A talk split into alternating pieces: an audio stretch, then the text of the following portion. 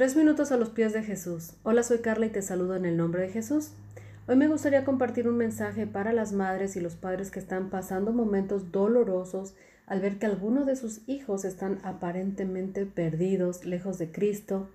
Sabes, estoy en varios grupos de oración y me duele mucho ver cuántos padres y madres sufren y ruegan oraciones por sus hijos para que Dios les restaure, salgan de las drogas, y alejen de los malos caminos.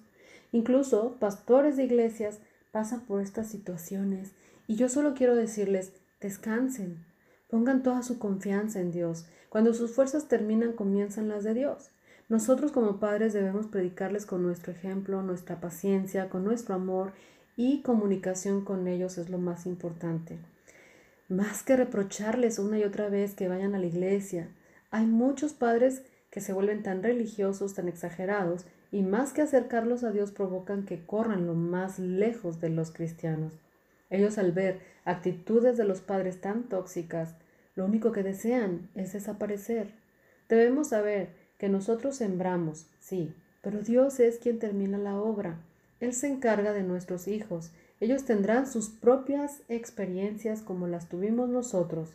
Queremos evitar sus tropiezos, pero no podremos. Me gustaría que recordemos en nuestra posición de hijos, ¿cuántos años teníamos nosotros cuando aceptamos verdaderamente a Cristo en nuestra vida?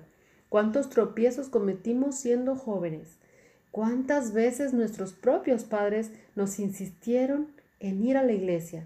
Ahora piensa, ¿qué te llevó a ti a buscar a Cristo?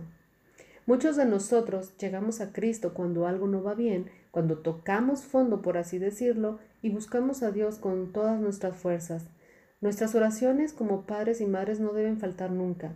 Siempre pidamos a Dios que cubra nuestra familia, que nos dé esa paz y sabiduría que necesitamos, que podamos confiar en que Dios cuida de nuestros hijos, quienes también son hijos de Dios primeramente. Nada ni nadie puede arrebatarle a Dios lo que es suyo. Abraza a tus hijos, guíalos con amor y paciencia, pero no les rechaces como Dios no te rechaza.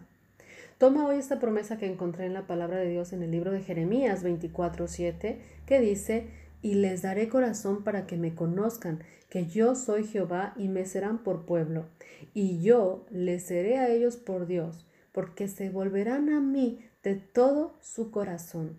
Amén. Yo lo creo, y yo digo, mi casa y yo serviremos al Señor. Nunca dudes del cuidado e inmenso amor que Dios tiene de su pueblo. Él es fiel Recuerda que todo tiene su tiempo y Dios tiene planes para ti y para tu familia. En Hechos 16:31 dice, cree en el Señor Jesucristo y serás salvo tú y tu casa. Cree en esta promesa. ¿Qué piensas sobre esto? Déjanos tu comentario en iglesialatina.com y que tengas un día muy bendecido.